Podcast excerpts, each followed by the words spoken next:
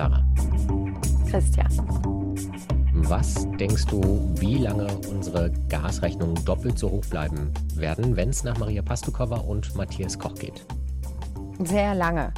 Ich habe jetzt nicht mehr die genaue, genaue Jahreszahl im Kopf. Aber wenn wir noch, ich meine, kommt drauf an, wie lange wir überhaupt noch Gas benutzen, oder? Ich hoffe ja, dass wir dann kein Gas mehr brauchen. Maria Pastukova und Matthias Koch arbeiten für die Denkfabrik E3G. Wir haben vergangene Woche schon mit Ihnen gesprochen und zwar über den teuren Aufbau der LNG-Terminals an der deutschen Küste. Weil Sie nämlich sagen, eigentlich brauchen wir die gar nicht mehr, wenn wir nämlich unseren Gasverbrauch reduzieren, den wir ja eh reduzieren müssen, weil wir ja auch noch Klimaziele haben. Und so wie wir es jetzt machen, um die Frage dann zu beantworten, werden unsere Gasrechnungen Ihrer Meinung nach bis 2030 doppelt so hoch bleiben. 2030 ist auch ein gutes Jahr. Ist ja eigentlich genau das Jahr, wo wir unsere CO2-Emissionen im Energiesektor massiv reduzieren wollen. Hm. Insofern ist das immer ein gutes, gutes Stichwort. Die beiden haben sich aber nicht nur den Energiesektor herausgeguckt, wo wir massiv CO2 einsparen können, sondern auch noch den Gebäudebereich. Ja, und das ist ja tatsächlich auch das Entscheidende, denn da geht es darum, diese Wärmepumpen rechtzeitig einzubauen. Denn unabhängig davon, wie teuer es ist, wissen wir auch überhaupt nicht, ob wir hm. genug bekommen können von dem Gas für den nächsten Winter. Genau. Es ist eigentlich immer das Gleiche. Wir müssen dämmen, wir brauchen Wärmepumpen, wir müssen vor allem im Gebäudebereich unseren Gasverbrauch reduzieren. Dann sparen wir Gas und dann bezahlen wir auch noch viel weniger und tun was Gutes fürs Klima. Lass es uns versuchen in der nächsten Folge. Auf geht's.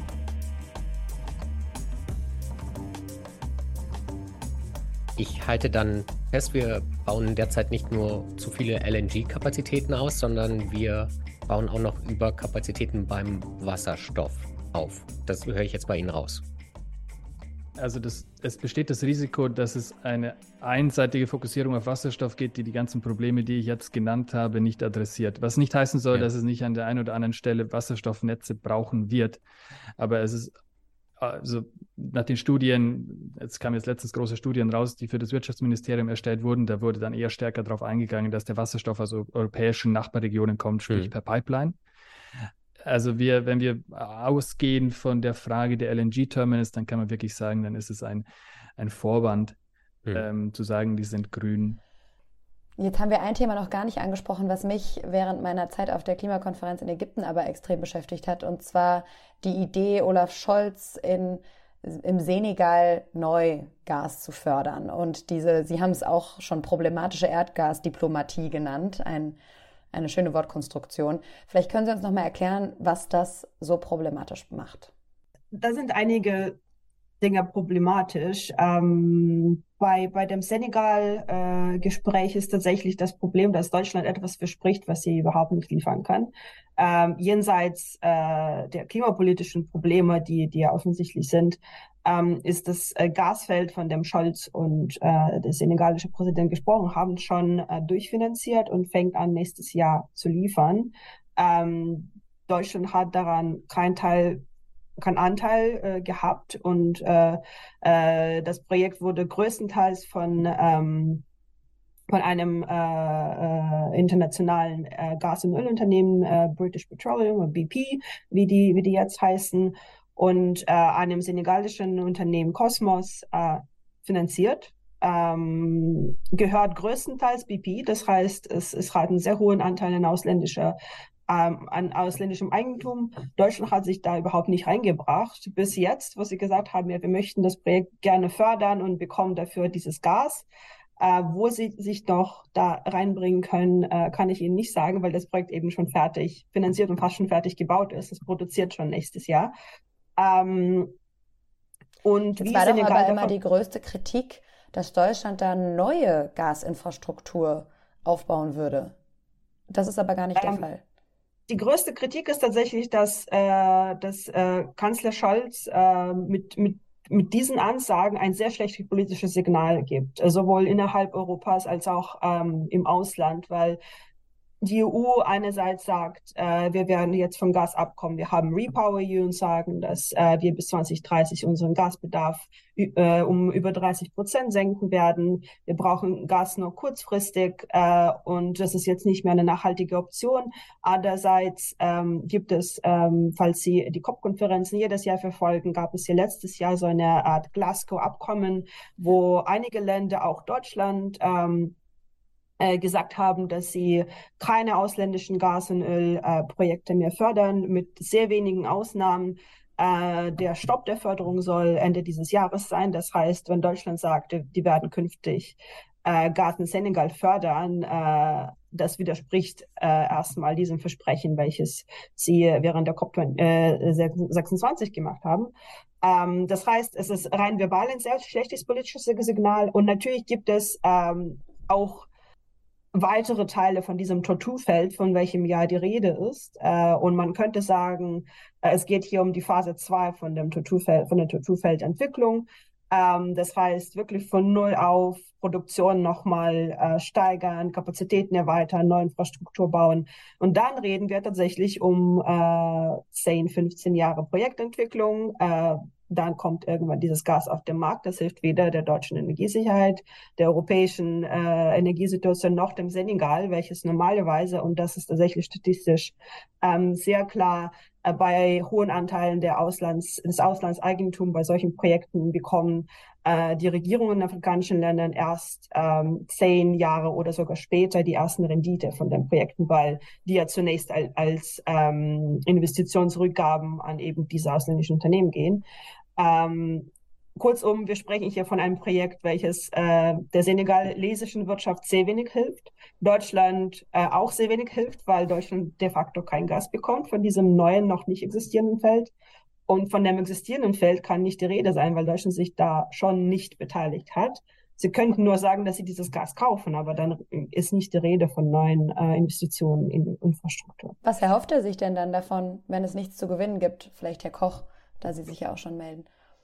Ich vermute, dass in der innenpolitischen Wahrnehmung es so aussah, dass ähm, Robert Habeck hier unsere Energieversorgung sicherstellt und dass der Bundeskanzler hier auch ein bisschen Licht auf sich scheinen sehen wollte. Ich würde gerne noch zum Punkt Senegal die Frage stellen, ähm, warum sollte Deutschland bei der Energiewende vorangehen? Das ist eine sehr wichtige Frage in dem Kontext zu stellen. Einerseits natürlich, weil Deutschland irgendwie unter den Top 6 bis 7 der historischen Emittenten ist, also ein Großteil dessen, was wir hier als, als Wohlstand in Deutschland haben, auf ähm, fossilen Brennstoffen beruht. Aber die Frage, warum wir jetzt vorangehen sollten, hat noch einen anderen sehr wichtigen Aspekt. Deutschland hat natürlich keinen enorm großen Anteil an den weltweiten Treibhausgasemissionen, aber Deutschland hat eine Rolle als Vorbild und andere Länder schauen auf das, was Deutschland macht. Und deshalb ist das, was äh, meine Kollegin gerade angesprochen hat, das politische Signal absolut zentral.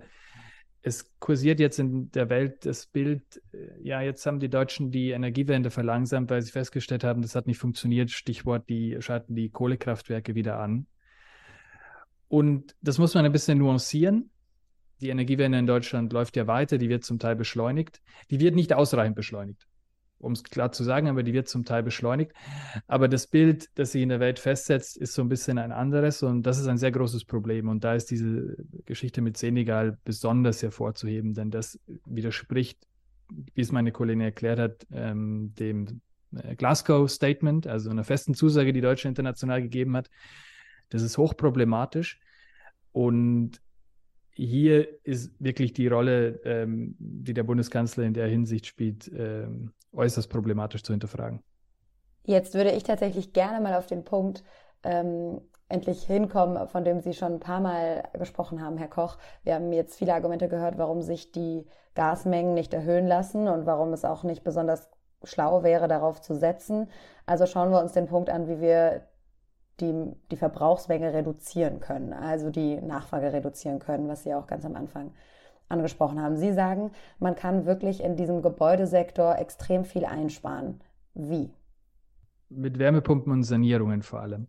Und das ist auch was, was die Bundesregierung zum Teil natürlich anstrebt. Es gibt also auch Wärmepumpengipfel dann im, im BMWK.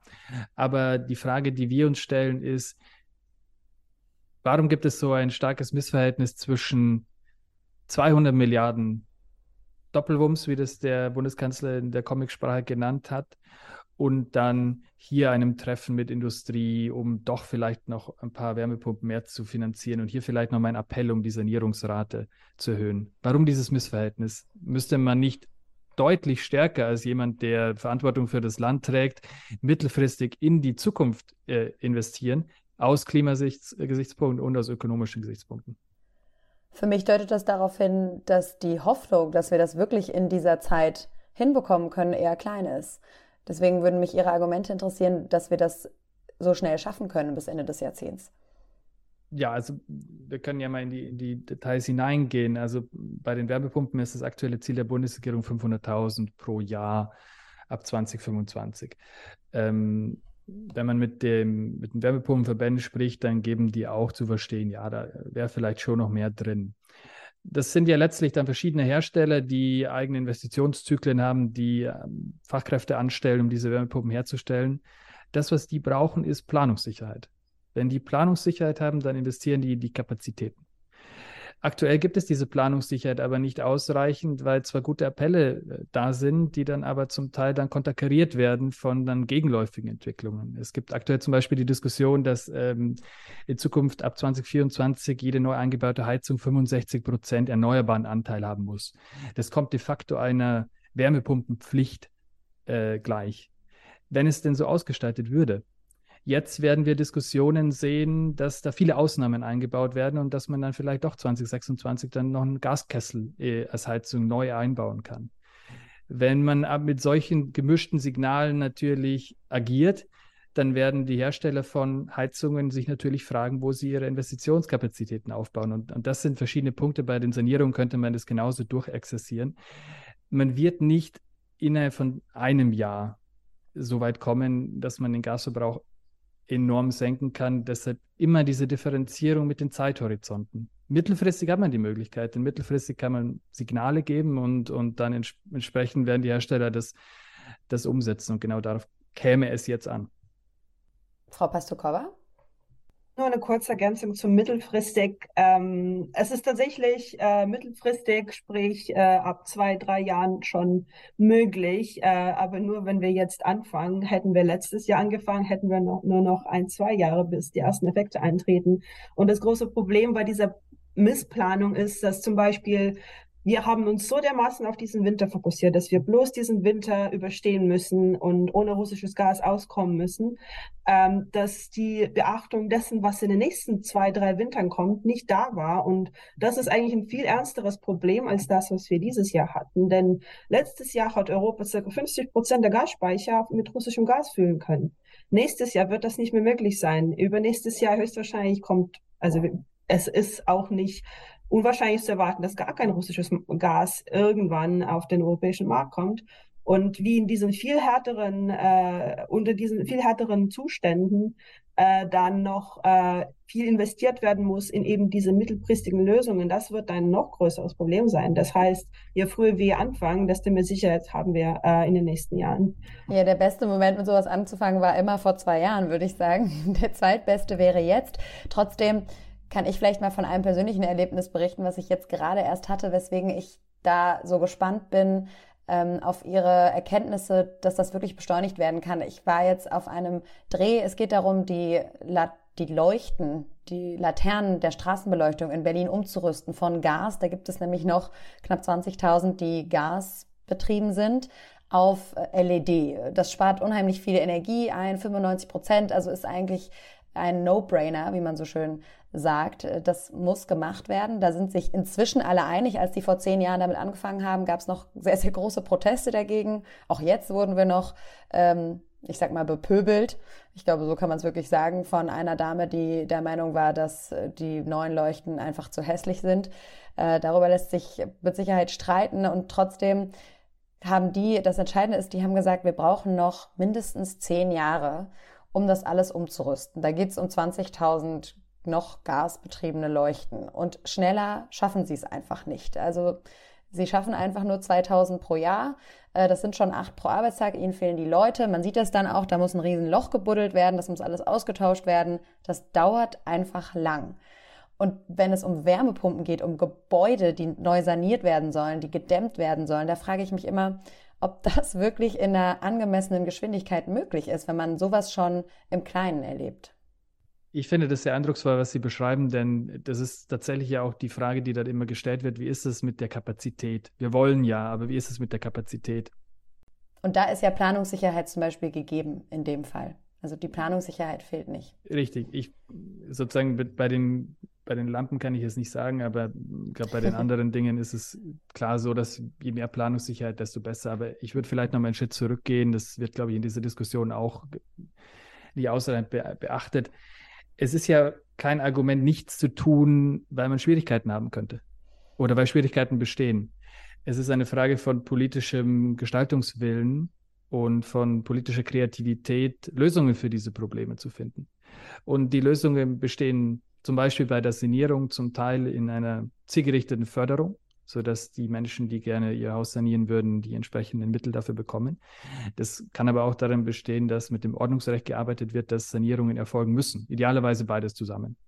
Mhm. Da ist eine sehr große Zurückhaltung. Die Modernisierungsumlage hat sehr ungünstige Effekte, dass äh, Vermieter dann zum Teil Förderung dann nicht abgreifen und dann, weil sie dann die, die Kaltmiete erhöhen können und so. Das ist wirklich das ist aus Sicht Vermieter-Mieter ungerecht. Das ist aber auch in Sachen des Klimaschutzes alles ähm, sehr ungünstig. Und wo ist der politische Gestaltungswille, das anzugehen? Also wir haben eine Koalition im Bund, die sich dem Fortschritt verschreibt. Expresses Verbes auf dem Koalitionsvertrag steht das so. Und die deutlich, glaube ich, auch mit dem Anspruch angetreten ist, wir machen das jetzt anders und besser. Und ich glaube, als Land, das sich als Industrienation versteht und es zu den wohlhabendsten auf der Welt gehört, frage ich mich schon, wie es sein kann, dass wir nicht so weit die Ressourcen, die wir in dem Land haben, mobilisieren können, dass wir vielleicht das Wärmepumpenziel in zwei Jahren nicht auf 500.000 haben, sondern auf 800.000 oder dann vielleicht perspektivisch eine Million. Also ich ja. frage mich das. Ich bin genauso enttäuscht wie Sie und frage mich immer wieder, warum es offensichtlich so viel leichter ist und schneller geht, neue Dinge aufzubauen, wie ein riesiges LNG-Terminal, während man nicht in der Lage ist, das Potenzial, was da ist, schnellstmöglich zu heben. Trotzdem kann ich das Argument verstehen. Sie haben gesagt, es ist kein Argument dafür, nichts zu tun, aber durchaus dafür, einen Plan B zu haben und eben zwei Dinge parallel, um, um sicher zu gehen, dass am Ende die Versorgung läuft. Genau, und also aktuell haben wir den Plan B, ohne den Plan A zu haben. Das ist das Problem. Ja, die Verhältnismäßigkeit, die Sie auch schon angesprochen haben, Frau Pastukova.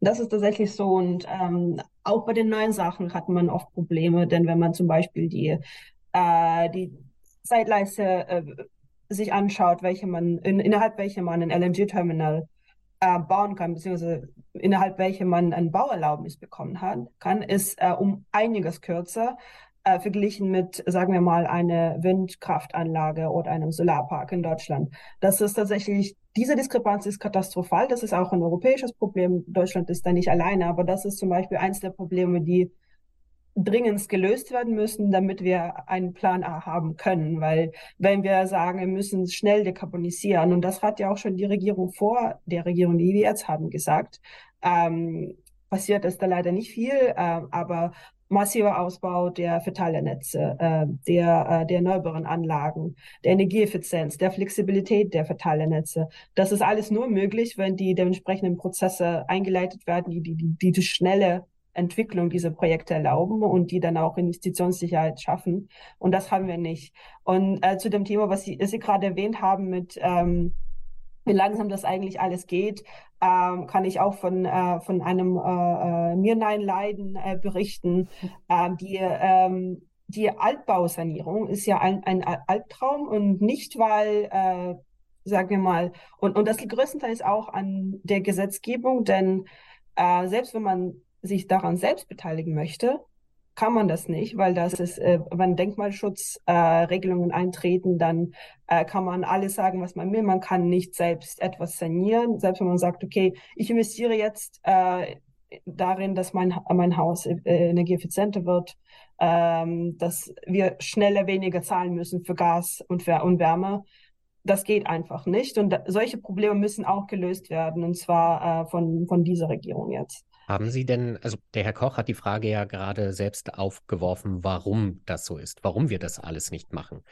Haben Sie denn eine Idee, warum das so sein könnte? Weil egal, ob man jetzt ein Fan ist von Olaf Scholz, Robert Habeck und Christian Lindner oder nicht, aber die sind ja keineswegs doof und die sind auch keineswegs taub. Und gerade bei dem, was Sie beschreiben, das sind ja so viele Arbeitsplätze, die dadurch in der Branche entstehen können. Egal, ob es jetzt Dämmen ist, ob das die Windkraftanlagen sind, ob das die Wärmepumpen sind. Das ist ja das, womit man eigentlich gerne Wahlkampf macht. Aber wie kann es denn sein, dass wir genau an diesem Punkt, wir haben das jetzt auch schon in mehreren Podcasts gehört, die wir dazu aufgenommen mhm. haben, speziell beim Dämmen und auch bei den Windkraft Anlagen und auch bei den Solaranlagen. also eigentlich immer, wenn es um Erneuerbare und ähm, Verbrauchsreduzierung geht. Genau an diesem Flaschenhals scheint es immer zu haken. Da kommen wir nicht dran vorbei. Und es fehlt aber immer irgendwie die Erklärung dafür, warum das so ist. Also ich glaube, eines, warum man vielleicht beim äh, aus dem Kanzleramt und aus dem Wirtschaftsministerium da das Ganze nicht ganz so gut läuft, wie es laufen könnte, ist noch meine eigene Frage. Aber ich glaube, wir müssen einfach klar benennen, dass wir aktuell eine Oppositionspartei als Teil der Regierung haben. Das ist jetzt nicht Teil des Themas, über das wir sprechen, aber wenn man, man sieht ja die äh, Anstrengungen beziehungsweise die Nichtanstrengungen der FDP im Verkehrssektor, das ist, ähm, muss man leider so sagen, das ist unverschämt. Das ist auch nicht nur die Meinung von äh, Umweltverbänden und Thinktanks, sondern es ist die Meinung des unabhängigen Expertenrats zum Thema Klima, dass die nicht mal in Ansätzen versuchen, die gesetzlich vorgeschriebenen Klimaziele zu erreichen. Das ist ein riesiges Problem. Und das zieht sich hindurch und das zieht sich natürlich auch in andere Bereiche hinein. Und äh, ich habe dieses Missverhältnis angesprochen zwischen riesigen Geldern, die locker gemacht werden, um die schlimmsten Auswirkungen der aktuellen Krise abzufedern. Sehr teure Pflaster, die angewendet werden. Aber gleichzeitig ist, wird dann äh, gefühlt jede Million auf die Goldwaage gelegt. Das steht in keinem Verhältnis. Und da muss man wirklich, glaube ich, klar die Verantwortung benennen, wo das liegt. Ähm, die FDP wobei ist ein ja sehr großes Problem. Muss, ja, wobei man ja auch sagen muss, dass sie eben auch viel Unterstützung haben aus Wirtschaftsverbänden, von Unternehmern und Unternehmerinnen, da scheint also doch auch wirklich ein Interesse die nach wie vor eigentlich immer alle ein Interesse an Fortschritt auch haben. Digitalisierung, also das ist ja auch mal so erstaunlich, dass die FDP sich eigentlich immer so als Fortschrittspartei präsentiert. Wenn man dann hört von Ihnen und dann auch aus dem Expertenrat, dass es da tatsächlich kein Interesse an Fortschritt gibt. Irgendwie erschließt sich mir das immer nicht. Ich glaube, Hermann, Sie sprechen was ganz Richtiges an und Sie haben auch das Thema Arbeitsplätze angesprochen. Und ich glaube, da geht es um die grundsätzliche Frage, wie in Zukunft wir den Wohlstand in Deutschland erwirtschaften wollen. Es wird Umbrüche geben. Ich glaube, das ist sehr wichtig. Und ich glaube, es gibt natürlich immer diejenigen, die die Umbrüche gerne vermeiden möchten. Vielleicht nicht mal, obwohl sie es nicht schaffen würden, den Umbruch zu bewältigen, wenn ich jetzt an energieintensive Industrien denke sondern einfach, weil man eben bisher ein sehr gutes Geschäft gemacht hat mit dem alten Modell. Und so erklärt sich dann vielleicht der Zuspruch. Und das Problem ist dann aber, dass die andere Seite der Transformation da nicht gesehen wird. Nämlich das ist die Seite, wo dann ganz neue Wertschöpfungsketten entstehen können, die dann vielleicht nicht ausreichend ähm, betrachtet werden. Angenommen, also ich, ich, glaube, die Gaspreisbremse für die Industrie kostet äh, 30 Milliarden, wenn ich mich nicht täusche okay, ich verstehe, dass man jetzt nicht alle Industrie innerhalb von einer großen Krise bankrott gehen äh, lassen möchte. In Klammern, wenn sie bankrott gehen würden, das ist ja auch nicht ganz klar, ob das dann bei allen Firmen so essentiell ist. Aber davon abgesehen, was könnte man mit diesen 30 Milliarden denn ansonsten machen? Stichwort Zukunftstechnologien. Ähm, und ich gebe Ihnen völlig recht, ich glaube, Sie sprechen genau den Punkt an. Eigentlich eine Partei, die sich dem, der Innovation und dem Fortschritt auf die Fahnen schreibt, sollte eigentlich bei dieser Frage mal sehr genau nachdenken. Vor allem natürlich im Kontext von grünen Technologien, bei denen wir wissen, dass es die Zukunftstechnologien sind und bei denen sich dann die Frage stellt, wo wird die Wärmepumpe in Zukunft hergestellt? In Deutschland oder im Ausland? Oder in Europa das, oder im Ausland? An die Frage würde ich gerne anknüpfen und ich glaube, wir müssen auf jeden Fall demnächst nochmal jemanden von der FDP einladen, Christian, um hm. diese Fragen zu stellen. Gerne dann auch ähm, mit Klimaperspektive am Tisch. genau, aber ähm, lassen Sie uns, da jetzt gerade keiner da ist, lassen Sie uns einmal darauf schauen, dieses Thema Arbeitskräfte beziehungsweise Fachkräfte und dann ist mir auch ganz schnell beim Fachkräftemangel, weil tatsächlich ist das ja auch etwas, worüber man reden muss, wenn wir das alles schnellstmöglich umstellen wollen. Sie haben jetzt von Umbrüchen gesprochen. Nur schafft man es eben nicht, innerhalb der Zeit, in der wir es brauchen, also bis zum Ende des Jahrzehnts, genug Menschen darauf umzuschulen in Deutschland, die uns die Solar- und Windtechnik hier aufbauen. Deswegen frage ich mich, ob das nicht doch ein Flaschenhals ist, an dem wir im Moment, für den wir im Moment keinerlei Lösung sehen. Oder haben Sie eine Idee, wie wir diesen, diese Umstrukturierung schaffen, das Umrüsten auf Wärmepumpen, also alles, was dazugehört, ohne die Menschen, die das durchführen sollen? Zum Glück leben wir in einer äh, Marktwirtschaft, die äh, ideal dafür ist, um solche Probleme zu lösen, wenn sie von der Politik die, die richtigen Vorgaben bekommt. Und der zweite Teilsatz ist der entscheidende. Wenn die Vorgaben stimmen, dann wird die Industrie aus eigenem Interesse alles daran setzen, das umzusetzen. Jetzt äh, geht es, das ist eben der Punkt, wahrscheinlich nicht von heute auf morgen, aber natürlich spielt dann das Thema Einwanderung eine Rolle. Wir sehen also aktuell die Diskussion um das Thema äh, Zuwanderung von Fachkräften extrem wichtig. Da geht es dann auch um die Frage von, von Weiterbildungen. Da können natürlich die Kammern dann eine Rolle spielen. Aber das Entscheidende ist, die Ansage muss klar kommen. Es braucht einen Plan, wie es weitergeht mit Deutschland im Bereich der Industrie, im Bereich der Gebäudewärme der unzweifelhaft ist. Und ich habe dieses Problem angesprochen mit der 65-Prozent-Regelung. Wie kann es sein, dass wir uns selbst an, an dem Punkt, an dem die Konsequenzen der Klimakatastrophe uns wirklich gewahr werden, auch in Deutschland, und an dem gleichzeitig das Erdgas so teuer ist, dass wir 200 Milliarden ausgeben müssen, um zu subventionieren. Wie können wir an dem Punkt immer noch nicht uns dazu entschließen, ein Verbot auszusprechen, Gaskessel einzubauen? Und das ist wirklich mhm. ein großes Problem. Und, und ich finde, solange man diese Schritte nicht gemacht hat, finde ich, ähm, sollte man auch nicht darüber philosophieren, ob jetzt die Fachkräfte denn jetzt ausreichend da wären, wenn man es denn machen würde. Man muss nee, mich würde schon interessieren, ob Sie sich das angeschaut haben, weil tatsächlich ist das ja der nächste Schritt. Weil ansonsten, wenn, wenn es nur Leute gibt, die Gaskessel, also bitte verstehen Sie mich nicht falsch, ich wünsche mir ein, ein Verbot für Gaskessel auf jeden Fall. Nur wenn es keine Leute gibt, die wissen, wie man eine Wärmepumpe einbaut, wir aber noch Leute haben, die wissen, wie man einen Gaskessel einbaut. Ich frage mich einfach, wie dieses Fachkräfteproblem gelöst werden kann, weil die Signale sind ja schon ganz deutlich da. Und trotzdem sagen Solarinstallateure mir, ihre Auftragsbücher sind voll, aber sie können die einfach gar nicht durchführen, weil sie die Leute dafür nicht haben. Dasselbe gilt für Windkraftanlagenbauer und für Leute, die dämmen sollen, alles drum und dran. Also wenn man sich da jetzt anmeldet, dann wartet man einfach. Das ist ja der, die Nachfrage ist ja schon da. Der Druck, selbst wenn die politischen Weichen noch nicht so gut gestellt wurden, wie sie das sein könnten, ist der Druck ja durchaus aus der Bevölkerung da. Also die Nachfrage ist da und die Leute warten. Ja, ich finde das richtig, was Sie sagen. Und das ist ja, Gott sei Dank sehen wir diese Entwicklung. Aber ich glaube, der Punkt ist eben genau das, wo man sagen muss, ist das politische Signal ausreichend stark? Ich würde sagen, nein. Ist die Förderung, die dahinter steht, ausreichend hoch? Stichwort Sanierung. Und ist sie vor allem unterlegt auch mit Ordnungsrecht? Dass es nicht eine Option ist. Äh, ich würde sagen, nein. Und genau das lässt dann eben unter Umständen den Handwerksbetrieb, der sich fragen kann, oh, okay, überlege ich mir mal mittelfristig, wie ich mich aufstelle, sodass ich einer höheren Nachfrage entsprechen kann beim Thema Sanierung, eventuell zögern. Da steht natürlich dann immer diese Frage von Status Quo-Verzerrung dahinter. Also man hat es vielleicht noch nicht gemacht. Und natürlich ist es klar, in welche Richtung der Wind weht. Aber die Frage ist, weht er eben stark genug? Aber ich, ich glaube, Sie sprechen einen richtigen Punkt an. Aber deshalb habe ich eben appelliert an das, was ich äh, politischen Gestaltungswillen und auch politische Kreativität genannt habe. Also es ist kein Problem, ein LNG-Terminal in sechs Monaten auf äh, die Beine zu stellen und die Pipelines dahin zu legen, weil es mit so einem politischen Druck dahinter kam. Ich würde jetzt mal sagen, wenn wir uns das Zielmarke setzen 2025, Mitte des Jahrzehnts, dann haben wir da jetzt noch zwei volle Jahre vielleicht kann man ja in diesen beiden Jahren genug auf den Weg bringen und dass dann eben zu dem Zeitpunkt dann mehr Fachkräfte da sind bei der Wärmepumpe und bei der Sanierung.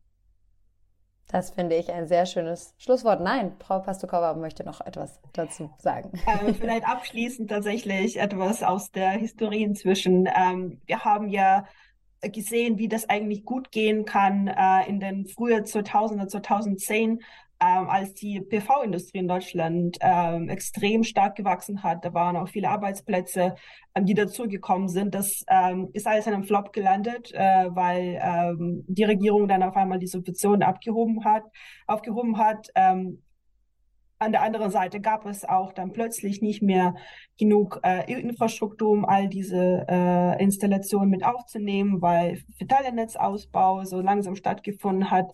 Das heißt, es gab einfach extrem wenig Unterstützung seitens der Regierung, um diesen Markt, diesen wachsenden Markt äh, weiterhin zu unterstützen. Ähm, wäre das, äh, hätten wir das jetzt durchgezogen, äh, hätten wir eine ganz andere Situation heutzutage. Natürlich hat, hatte das damals auch mit den globalen Entwicklungen wie dem chinesischen Solarmarkt zu tun, aber die Unterstützung ähm, seitens der Regierung hat ganz eindeutig gefehlt. Und jetzt haben wir sozusagen eine zweite Chance, äh, diesen erneuerbaren äh, Wärmepumpen, äh, so Low-Carbon-Markt äh, wieder wachsen zu lassen. Und die dürfen wir aber einfach nicht verfehlen, weil ich weiß nicht, ob es eine dritte gibt.